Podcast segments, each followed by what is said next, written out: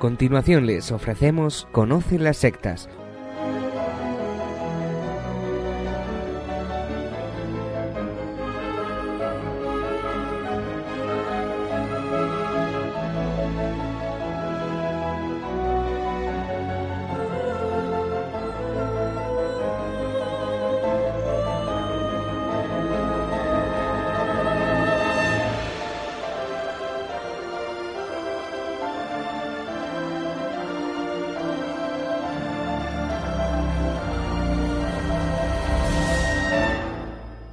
Muy buenas tardes, queridos amigos de Radio María. Lo primero, muy felices días de Navidad para todos. Empieza en estos momentos Conoce las sectas, el programa de sectarismo de Radio María España, dirigido y realizado por las RIES, la Red Iberoamericana de Estudio de las Sectas. Quien les habla y como encargado por la propia RIES para su dirección, Vicente Jara y con todos ustedes también Izaskun. Muy feliz Navidad. ¿Cómo van las fiestas del nacimiento de Jesucristo, Izaskun? ¿Qué tal? Muy buenas tardes a todos. Pues mira, Vicente, están siendo unas fiestas maravillosas y con muchísima ilusión. Nos alegramos mucho. Pues ya, vámonos al sumario del programa de hoy.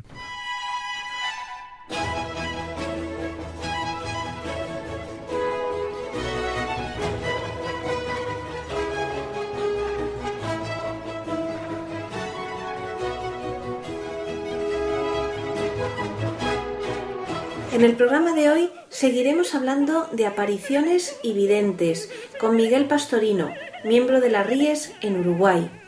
Y seguiremos con las noticias sobre sectarismo a nivel mundial de la mano del sacerdote Luis Santamaría, desde la diócesis de Zamora.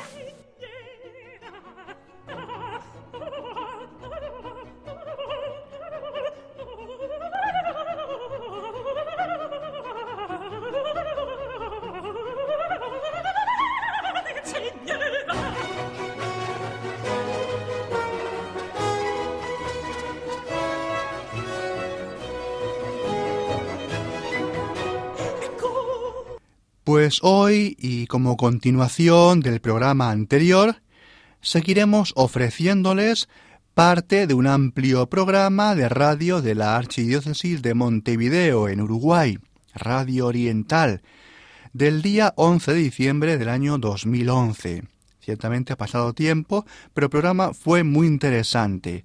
De este programa hemos extractado para ustedes, para Radio María España, los comentarios del secretario de las Ries en América, desde Uruguay, Miguel Pastorino, tratando del tema de videntes y apariciones.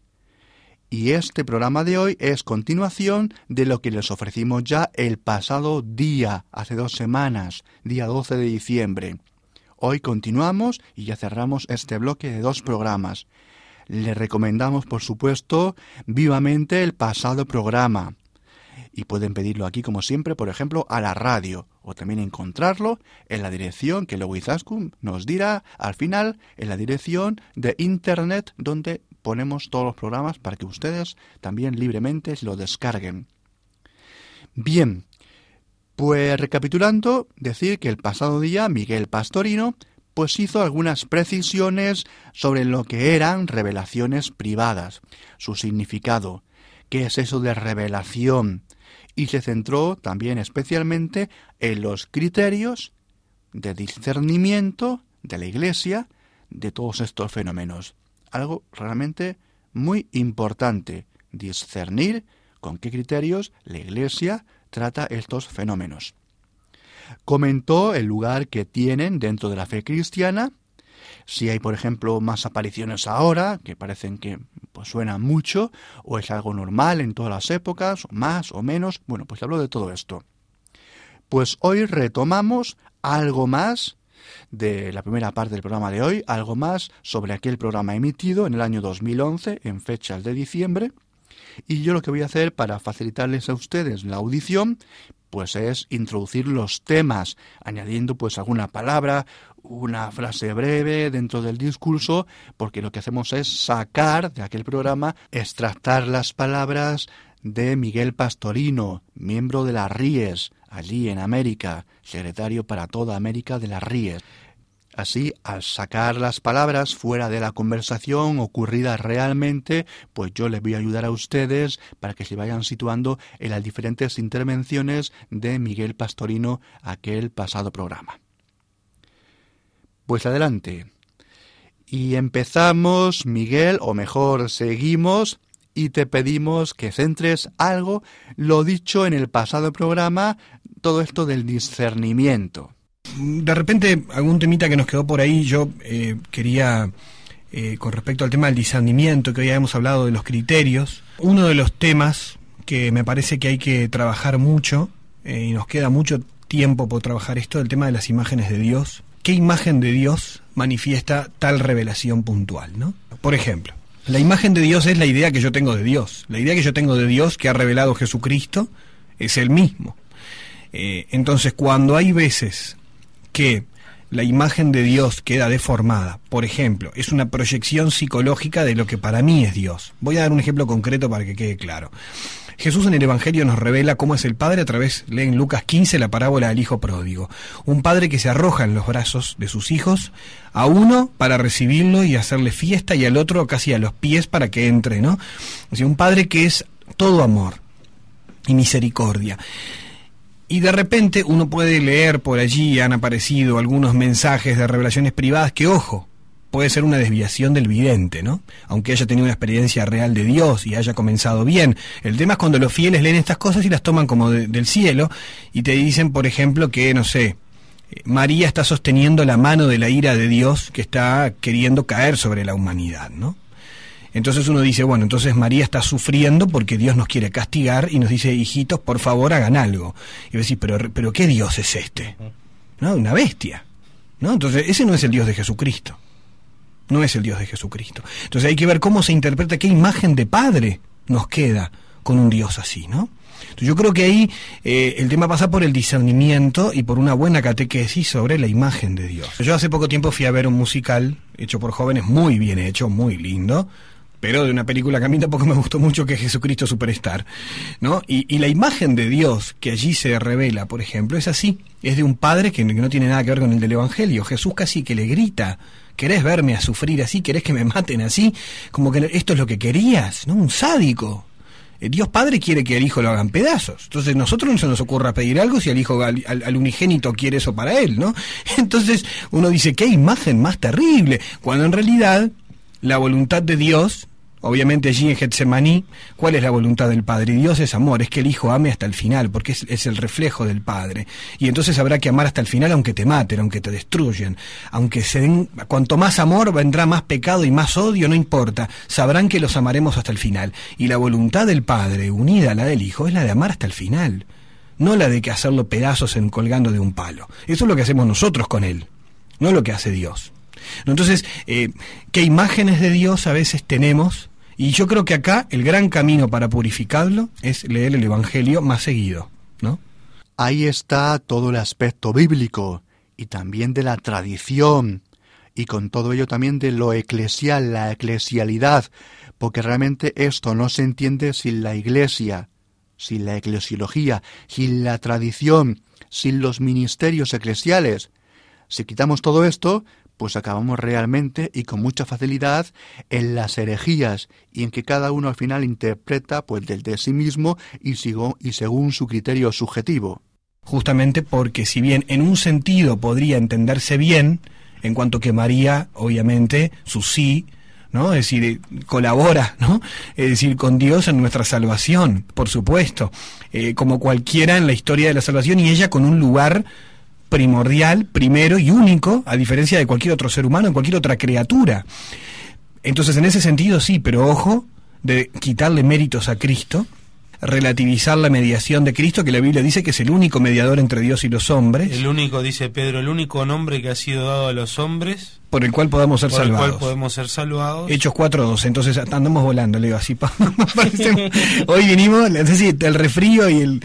Pero este eh, la, verdad que eh, ahí hay que ubicar que el tema, ese término, la iglesia cuida mucho porque eh, justamente el tema es cómo se interpreta, ¿no? Esas expresiones que a veces hay un tema en la mariología, que desde que desde toda la historia de la Iglesia que se ha caído en dos excesos que son peligrosos el del maximalismo y el minimalismo. Es decir, el maximalismo es de casi una mariolatría. ¿No? De una Virgen María que poco más Jesús queda como un pobre tipo. ¿no? Divinizada, ¿no? La claro, entonces, por ejemplo, gente que le dice eh, que la Virgen te salva, ¿no? El único que salva es Dios, ¿no? Entonces, la Virgen nos salva, la Virgen intercede, es nuestra madre, nos cuida, está con nosotros, nos acompaña, nos protege con su manto maternal, pero nos salva. El que salva es Cristo, Él es el Salvador. Entonces, se da un maximalismo casi que de una casi adoración de la Virgen excesiva, con lo cual se desfigura la figura de Cristo y también la de María, todo queda desfigurado.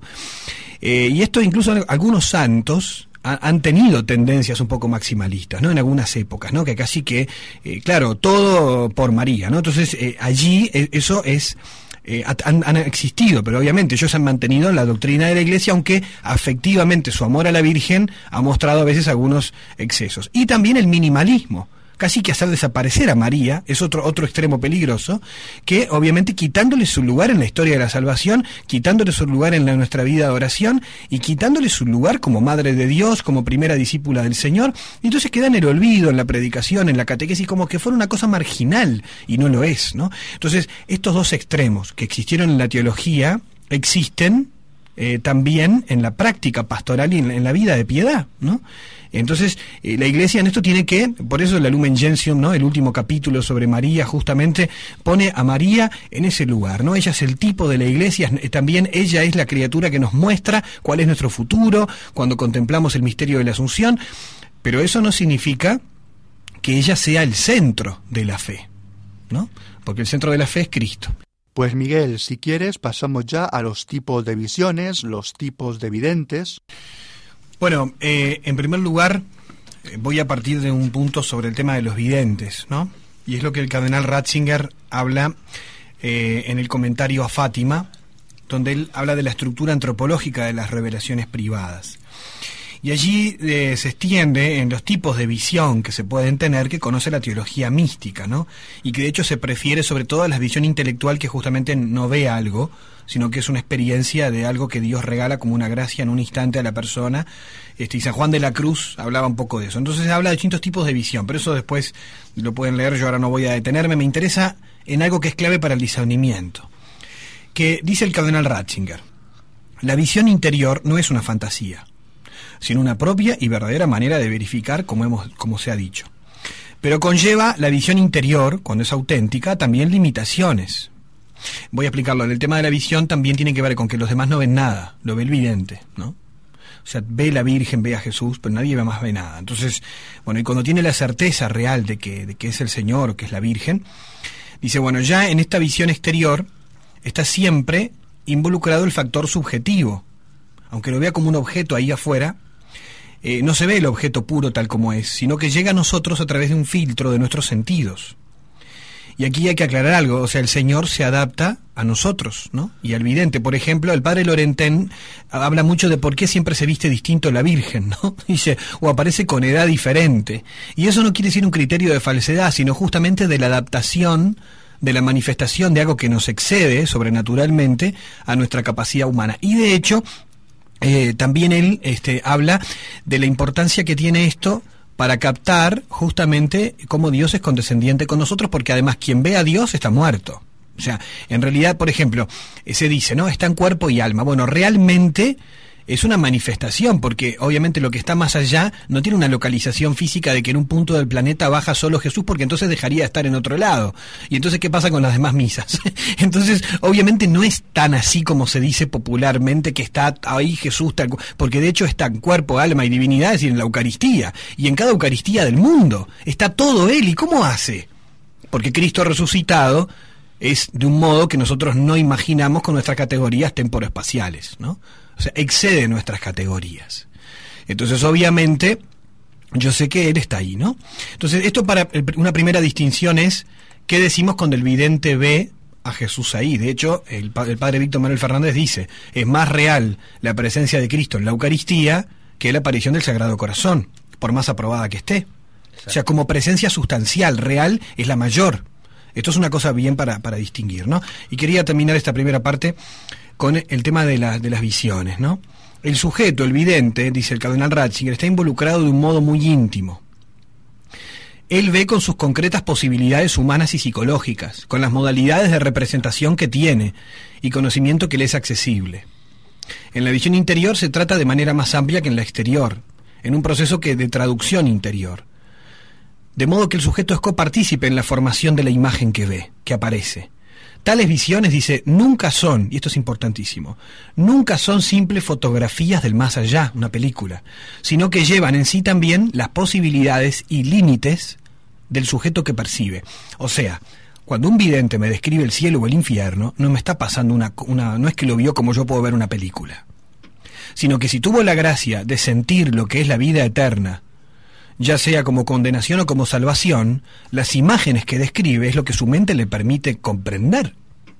Entonces aquí está eh, esa limitación, y por eso dice, dice, el vidente ve, la iglesia interpreta. La iglesia ha de interpretar esa visión, porque la experiencia puede ser legítima.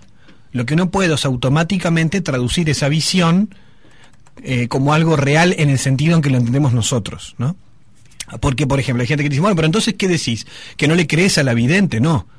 Puede ser legítima. De hecho, el caso de Lucía, por ejemplo. O sea, la iglesia no va a decir que las visiones tal cual, como hablábamos hoy, el tema de los símbolos. Una imagen de fuego no es un fuego material, estamos hablando del más allá de la muerte. Entonces, eh, muchas de las imágenes que tienen los videntes muchas veces son de su propia cultura. Sor Faustina Kowalska vivió en Polonia en los años 30, época en que entra Hitler a Polonia. Es decir, la imagen que podía tener esa mujer del más allá, y condecía con su cultura también, con el catolicismo polaco, con un montón de elementos. ¿no? Eh, lo mismo podemos decir de Lucía, de Bernadette. Eh, no obstante, allí está lo central del mensaje, ¿no? que no pasa tanto por el envoltorio. ¿no? Porque aquí es el tema, el envoltorio es del vidente. Otra cosa es la gracia, ¿no? Que allí acontece. Lo mismo para los mensajes. Voy a dar un ejemplo con el tema de los mensajes, ¿no? Eh, hay lugares en América Latina que han recibido mensajes, por ejemplo, y el mensaje de la Virgen es en un español de las Biblias que a veces tenemos nosotros. Hijitos, os digo. Y vos decís, ¿y para qué la Virgen va a hablar así si está hablando en, Argentina o en Paraguay? O, si no hablamos así nosotros. Porque obviamente el vidente lee una Biblia de este estilo.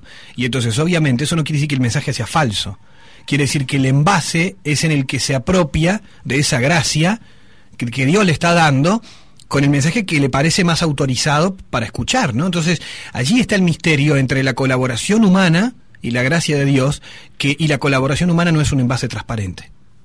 Nunca. Por más santo que sea la persona, ¿no? Eh, muy bien, pues creo que va aclarándose y es justamente este aspecto el que subyace en el misterio de la encarnación que estamos celebrando en estos días de Navidad, del nacimiento. Es todo el tema también de la libertad y la gracia. Pues seguimos, Miguel, con los videntes y sus características. Una cosa es lo que le acontece al vidente, y de hecho el padre Lorentén cita mucho que siempre coinciden que son personas pobres, suelen ser niños, adolescentes o personas mayores a veces, pero suelen ser personas muy humildes, con poco conocimiento hay una, bueno, una historia de estas apariciones, ¿no? Que él ha, hecho. Entonces suelen ser así, suelen ser muy humildes y se les pide casi siempre el, pedido de la Virgen es, o de Jesús, o quien sea, que vaya al obispo, ¿no?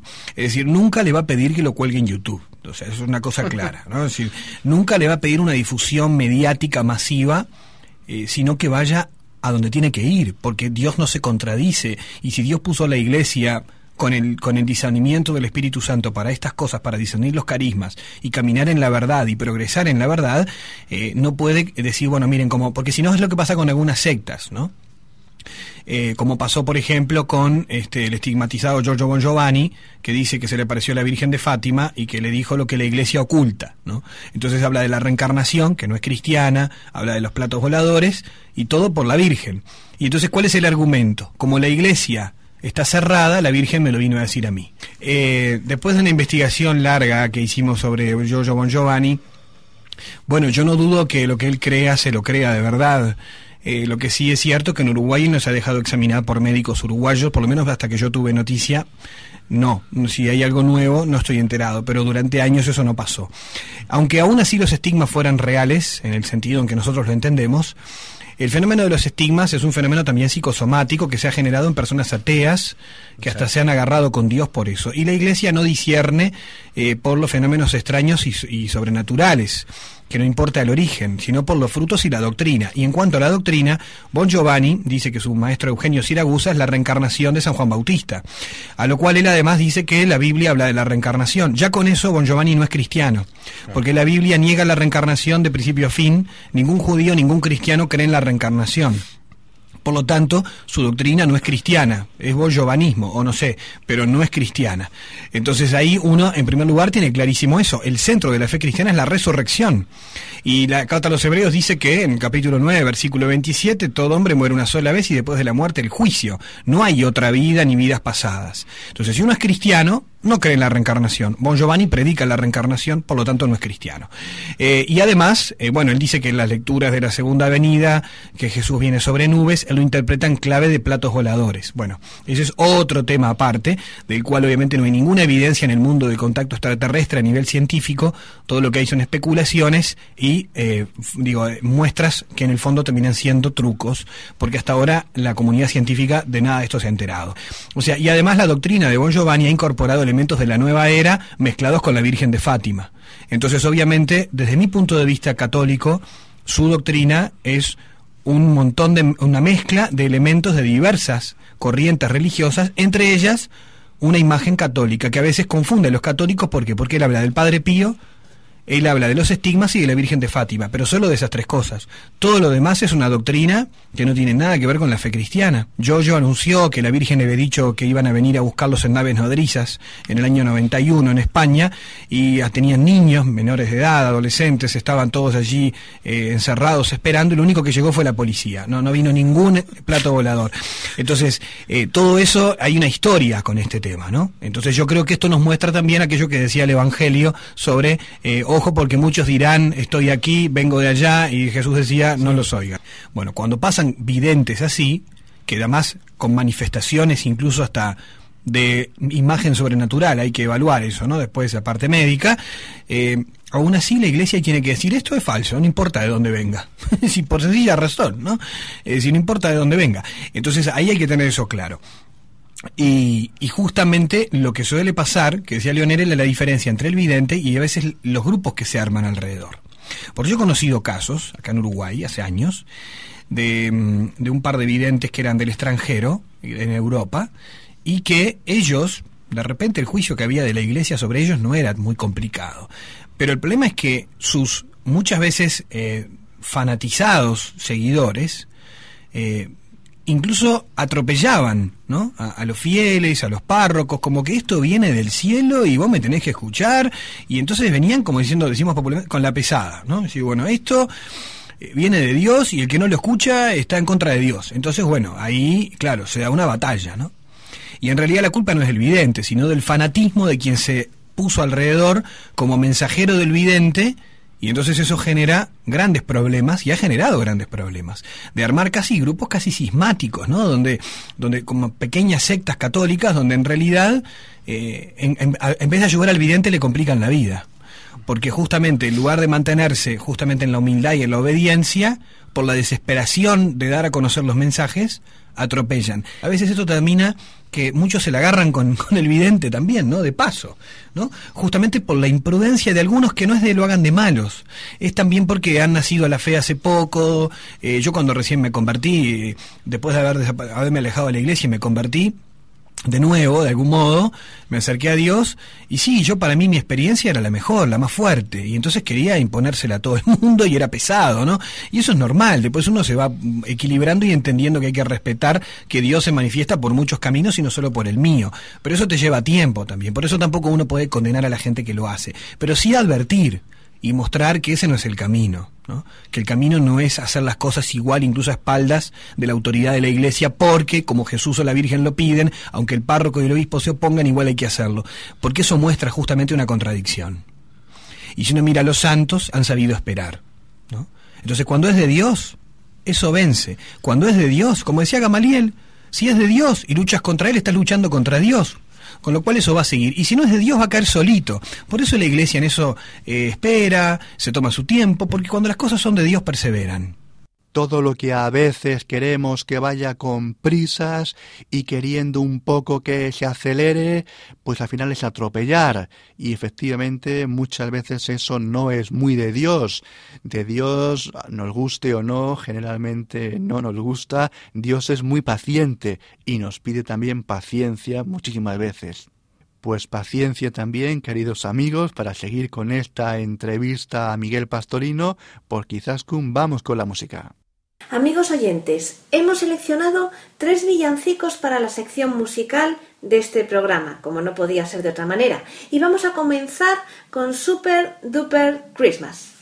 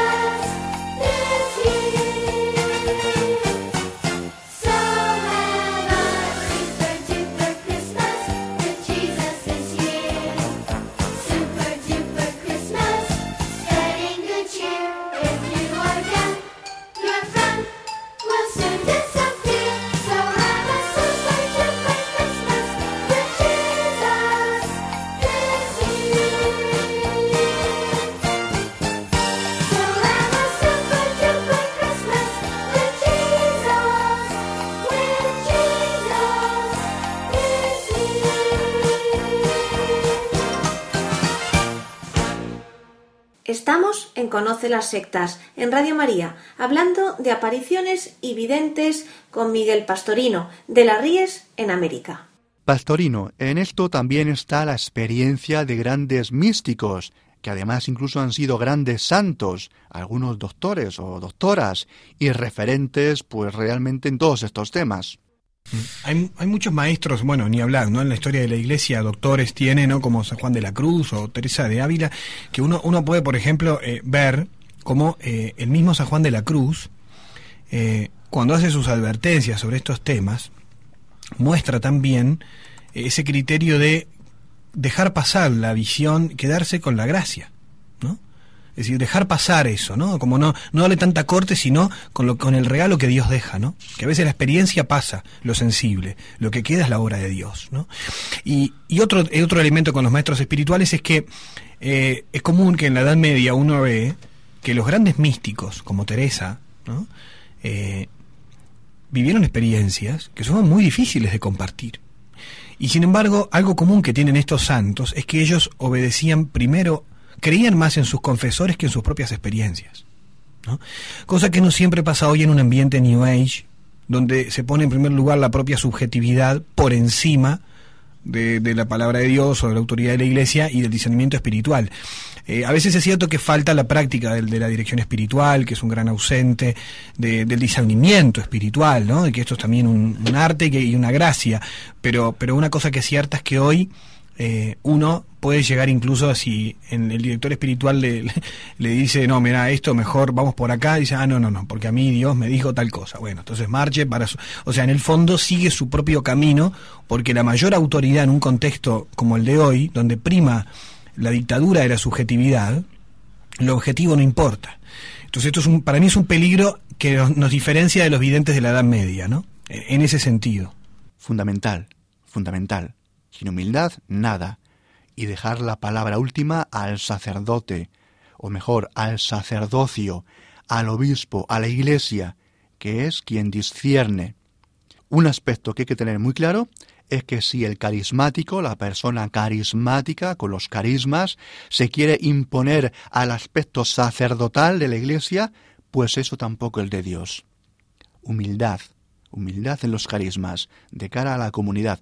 El profetismo no puede ir contra el sacerdocio. Muchos a veces se creen dioses por sus propios carismas, que son dones que han recibido de Dios, que no son suyos, y acaban ahí en esa vanidad que realmente les lleva pues a una autoidolatría. Bueno, de hecho ha pasado ya en la Biblia, ¿no? A Pablo y a Bernabé los agarraron como si fueran dioses y dicen, no, esto no tiene nada que ver con nosotros, ¿no? Es decir, en, realidad eso a veces lo generan las masas también, ¿no? De ahí que la Iglesia por eso cuide mucho el que estos fenómenos, mientras no se disiernen, eh, no no darles este, oficialización de ningún tipo pública, ¿no? Por eso, por ejemplo, pienso, ¿no? En un caso público, como es el caso de Meyugori, que hasta hoy este, muchos van miles de, peregrinos año por año, este, uno de todo el mundo además. Una de las cosas que, claro, que ha generado la complicación del discernimiento es que hay muchísimos frutos, pero que se ha prolongado demasiado. Eh, porque es uno de los temas que el padre Lorentén dice en el diccionario de Mariología, dice, una aparición generalmente es un fenómeno de poca duración y la brevedad a menudo es un buen criterio de autenticidad, ¿no? A veces empiezan bien y después siguen, pero en realidad sigue el vidente. Entonces, pero la iglesia, ¿por qué espera? Porque bueno, porque hasta que no se cierre, hasta que no se vea cómo termina, no se puede dar una palabra definitiva, pero por otra parte hay frutos, entonces como ven, el tema es complejo. Repetimos, por tanto, prudencia eclesial, la paciencia como norma de Dios, la paciencia de la Iglesia, la paciencia como norma de Dios. No lo mira con desconfianza, sino con prudencia y con discernimiento, porque fíjense que después del caso real de Bernadita, de Bernardita en Lourdes, eh, apenas terminó eso, en Lourdes florecieron cientos de casos de delirios, ¿no? Y de gente que todos empezaron a ver a la Virgen. Entonces la iglesia ahí que hace, aprueba a todo el mundo después de Bernardita, es decir, y ahí hubo, un problema, ¿no? Y siguen existiendo. Entonces justamente hasta que no terminan, la iglesia suele no dar un juicio definitivo, pero, pero acompaña, no es que condena de entrada, ¿no? sino que acompaña los frutos. Por ejemplo, iba a decir hoy, no, no, terminé un poquito el, tema de Meyugori, cuando eh, Bertone, como que era el secretario de la Congregación para la Doctrina de la Fe, emite un comunicado al obispo, lo que pide justamente es que no se organicen peregrinaciones oficiales promovidas por un obispo o un sacerdote, pero que acompañen en forma privada para confesar, o sea, que exista el acompañamiento pastoral pero que la autoridad de la iglesia no lo legitime mientras obviamente no eso no, esté claro, pero no se abandone, no se abandone algo que Dios puede estar haciendo allí y que además los fieles necesitan de sus pastores. Entonces, ese ha sido siempre el criterio, ¿no? Es decir, bueno, acompañar y cuidar pero obviamente no por eso eh, ceder en, caprichosamente a todas las demandas, ¿no? Es decir, bueno, no, hasta aquí voy y no es porque no crea, sino porque tengo que mantener en claro qué cosas van en qué lugar, ¿no? Y qué cosa va primero y, y que haber y tener más fe no, es, no, pasa por eh, creer, eh, yo que sé, en cosas más sobrenaturales que en otras, es decir, porque el que tiene fe en Dios cree en la obra de Dios en todas sus formas, ¿no? Es decir, bueno, pero allí hay un discernimiento eh, permanente. Suele pasar que también por eso el sacerdote tiene que tener en esto, el cardenal Martini habla un poco de esto recientemente, la prudencia pastoral, porque mm, muchas veces quienes más fanáticos se ponen son quienes recién se convierten, y es entendible, que vivían una vida alejada de Dios y alejada de la iglesia, y de golpe descubren un mundo nuevo que se les abrió, y dicen, ¿y cómo esto nadie les daba corte, no? Y gente muy santa, gente muy buena, que, que descubre algo que para nosotros es común de repente, de años, pero para ellos hoy es maravilloso. Y también eso nos evangeliza a nosotros, también eso nos dice, miren cómo arde acá esta brasa que de repente estaba un poco apagada, ¿no? Es decir, cómo arde esto en la vida de este joven, ¿no? Este amor a Cristo, a la iglesia. Pero obviamente yo tengo que quedarme con eso y decirle, bueno, muy bien, pero en ese tema hasta aquí, ¿no? Es decir, y adelante con todo lo que Dios te siga regalando, ¿no? Por eso yo creo que el, término eh, del equilibrio es el acompañamiento pero no ceder ni a la incredulidad ni a la credulidad. Ah, qué lindo, entonces qué bueno que todo eso es verdad. Vamos despacio. ¿no? Yo creo que, y eso como los hijos, siempre a los hijos les molesta que los padres les digan, no, y no salís mañana, ah, y hoy amamos un berrinche. Entonces, los límites, siempre el que pone límites es el malo. ¿no? Entonces, pero poner límites es un modo de amar también, ¿no?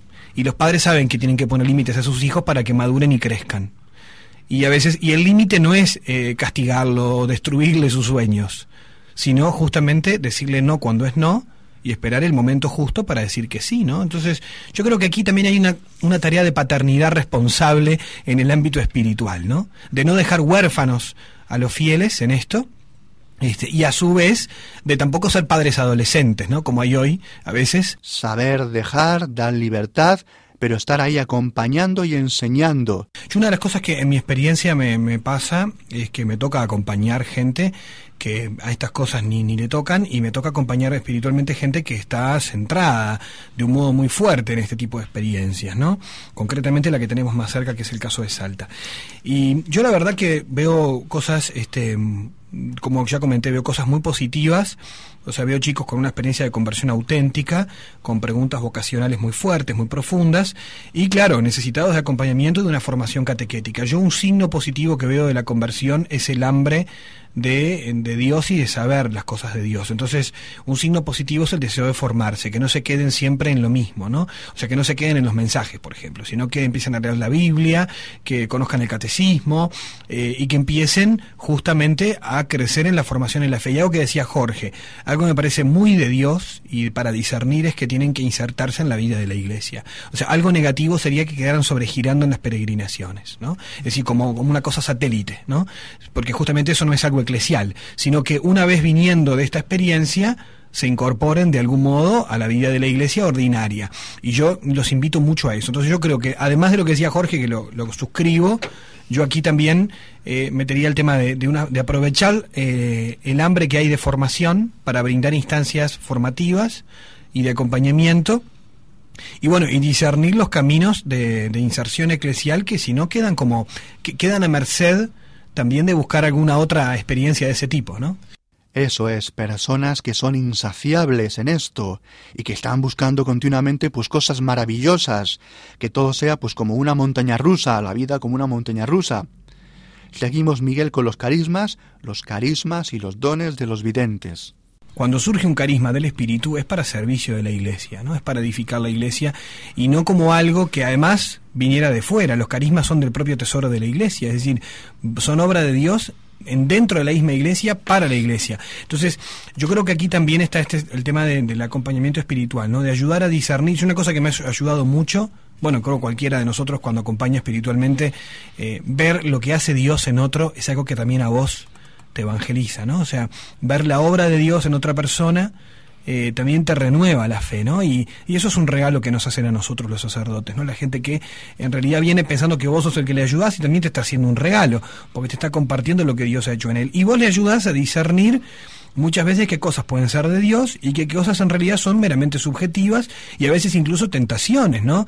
Que le pueden hacer desviarse del camino de la fe. Y entonces también yo creo que la oportunidad aquí es justamente la de ejercer el pastoreo, de poder acompañar, ¿no? Y para mí me parece muy bueno eso que decía Leo, ¿no? Eh, los tiempos de las personas, ¿no? Los tiempos de la fe, que no todos son iguales, ¿no? Eh, eh, hay gente que lo que vive en un año, otro lo vive en cuatro, Y, y a veces eh, creo que el seminario en eso nos ayuda también a ver, cuando uno pasa por ahí, ver tantas experiencias de Dios, después te das cuenta que Dios se manifiesta a cada uno según cada uno es y no se puede absolutizar el propio camino, que es la tentación de todos, absolutizar mi camino, ¿no? Y no aceptar que Dios tiene tantos caminos como personas existen, ¿no? Pues mejor no se puede decir. Para finalizar, Miguel, si quieres comentar para los oyentes pues algún material que tú consideres que pueda ayudarnos en este tema y que le sea accesible, si te parece decir algo. Es que hay un material muy bueno del entonces cardenal Ratzinger, que si ustedes lo buscan por internet y ponen Ratzinger, comentario Fátima y enseguida les va a aparecer, está en Cenit o en varios sitios web, porque allí hay un, desarrollo doctrinal muy completo sobre las revelaciones privadas y los criterios de discernimiento y además con un análisis muy bueno sobre el tercer secreto de Fátima, donde sirve como un apoyo para entender cómo se interpretan otras visiones sobre la estructura antropológica y psicológica del vidente, de lo que ve, dice ver y qué es eso de verdadero o no. Pues queridos oyentes de Radio María, vamos a dejarlo aquí. Les hemos ofrecido en el día de hoy y también en el anterior programa del día 12 de diciembre un amplio extracto de un anterior programa del día 11 de diciembre del año 2011 del que hemos con permiso sacado de Miguel Pastorino todo lo que en aquel programa de Radio Oriental de Montevideo, Archidiócesis de Uruguay, pues trató sobre el tema de videntes y apariciones. Miguel Pastorino es el secretario de las RIES, la Red Iberoamericana de Estudio de las Sectas para América, lo tenemos en Uruguay, y esperemos que estos dos programas les sirvan de ayuda y de discernimiento. Y seguiremos, como ya les hemos dicho, en otros programas, ya veremos cuándo, tratando de este tema pues porque creemos que es importante y hay que tener cuidado en caer en falsas ideas y en desviaciones. Otro villancico. Escuchamos a María Carey en All I Want This Christmas Is You.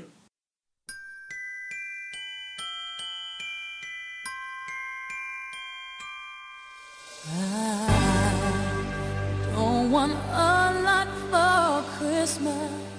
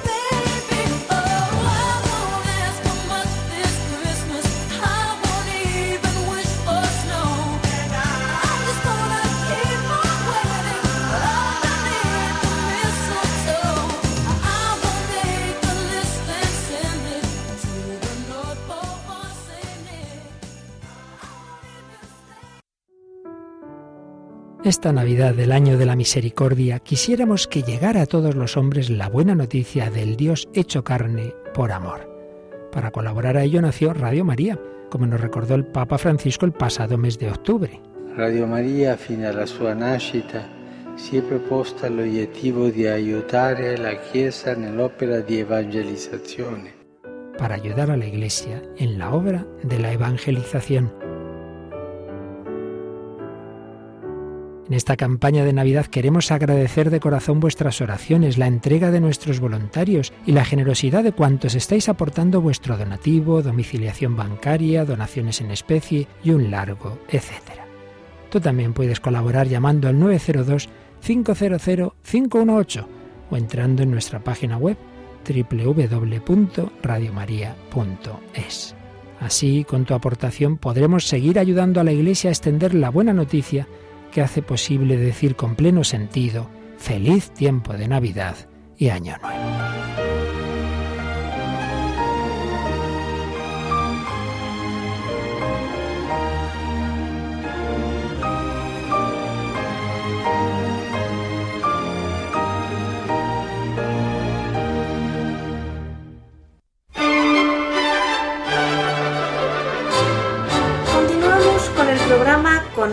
Sectas en Radio María. Y ahora llega el momento de la actualidad para repasar con el Padre Luis Santa María las noticias de estos últimos días sobre el fenómeno sectario. Buenas noches, Padre Luis. Y lo primero de todo, feliz Navidad. Muchas gracias, Izaskun. Feliz Navidad para ti y para todos los que nos escuchan. Al igual que hacíamos hace dos semanas, comenzamos hoy con una noticia propia, algo que, unido a la Navidad, pues nos llena de alegría. Precisamente hoy, 26 de diciembre, fiesta de San Esteban, la Ries cumple 10 años. Un momento para hacer memoria y agradecer. ¿No es así, Padre Luis?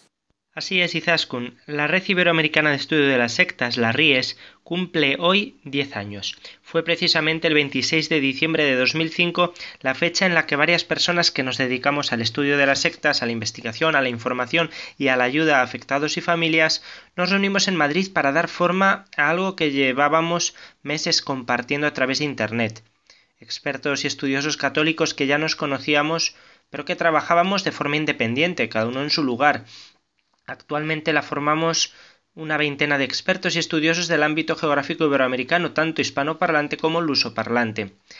Bueno, ¿y qué es la RIES? La RIES es una agrupación de católicos que tenemos algún conocimiento o dedicación especial al fenómeno sectario y de la nueva religiosidad, con el fin de unir esfuerzos para un mejor servicio en este campo a la Iglesia y a toda la sociedad.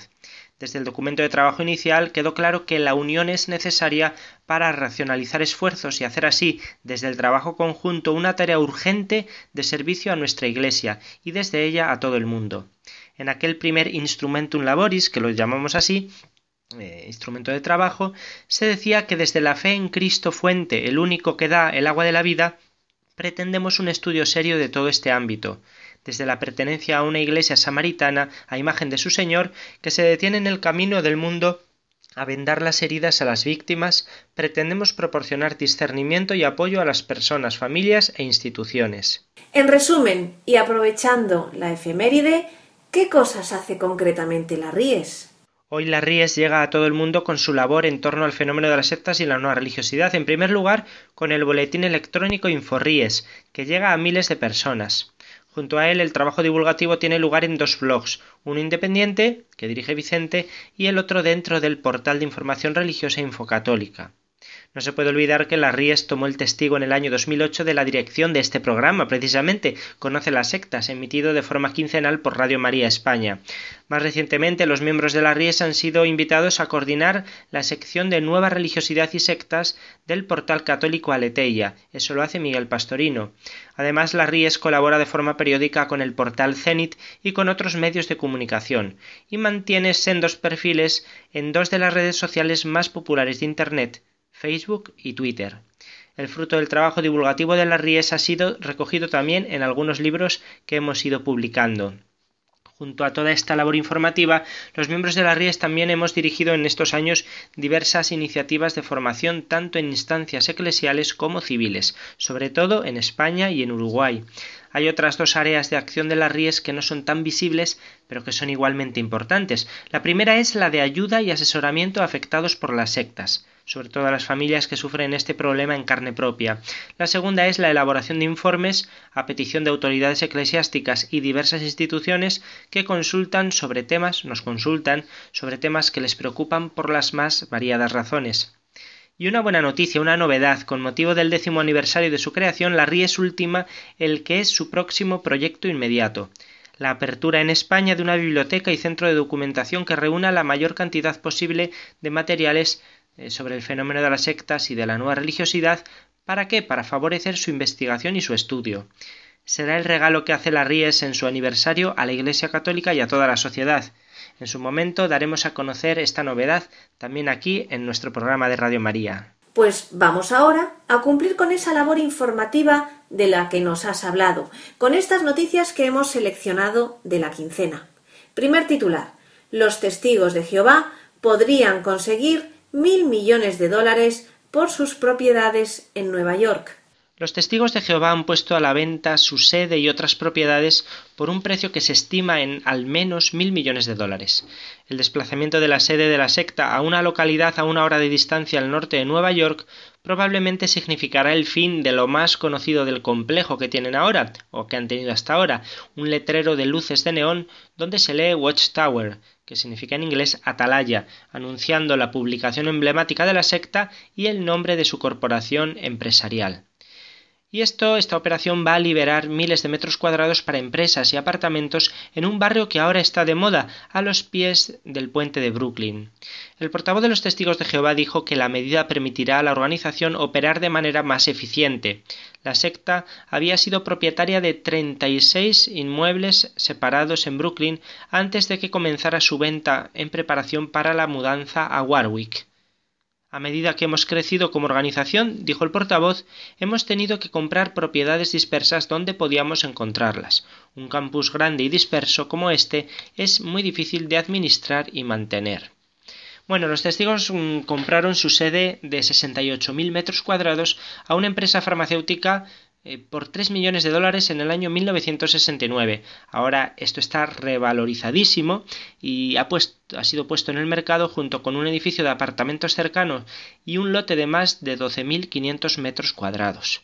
La secta no ha anunciado un precio de venta, pero un experto habla de mil millones de dólares en una estimación conservadora para esta cartera inmobiliaria de los testigos de Jehová.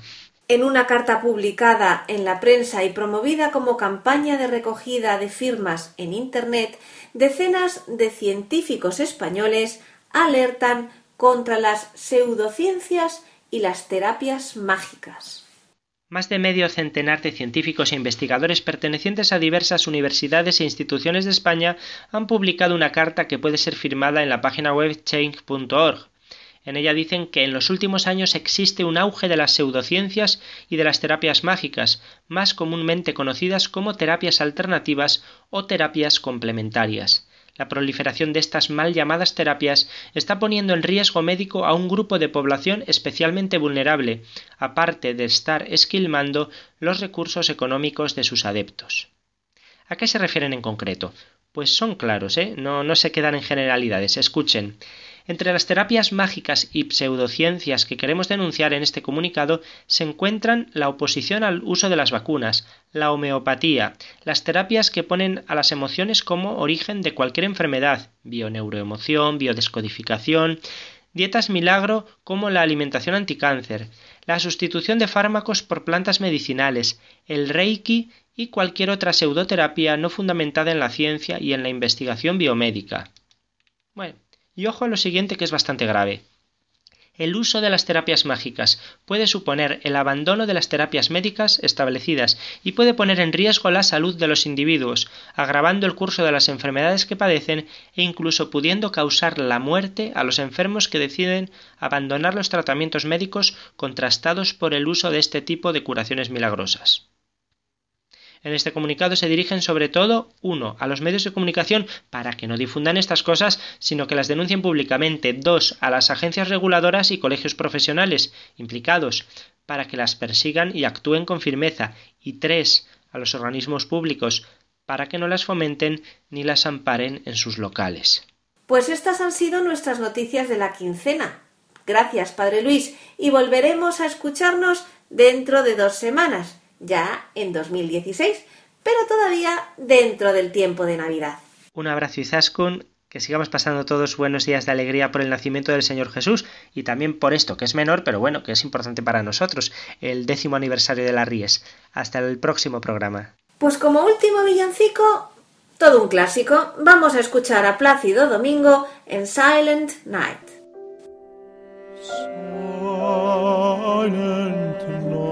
Y ya en el final, como siempre, les recuerdo nuestro correo electrónico y las tres páginas web.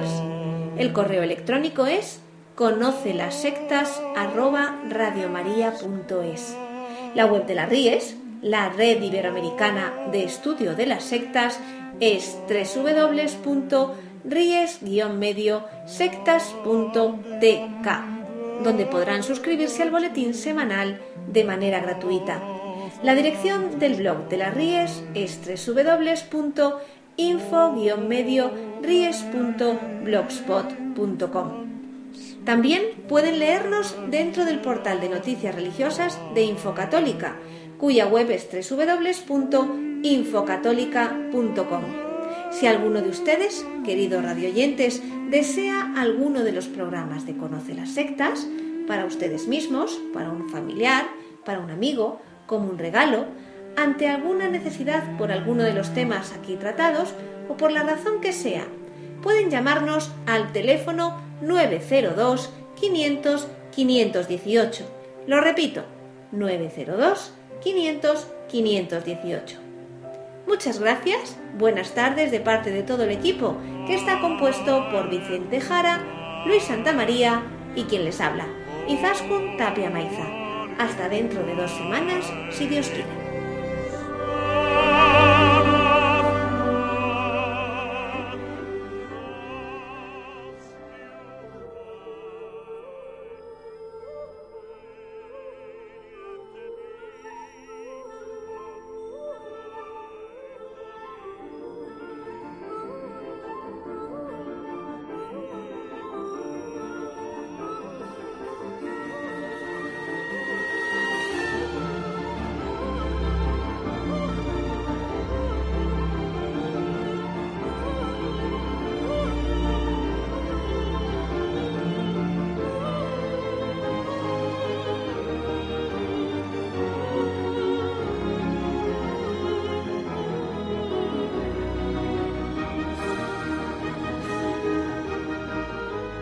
Les hemos ofrecido Conoce las sectas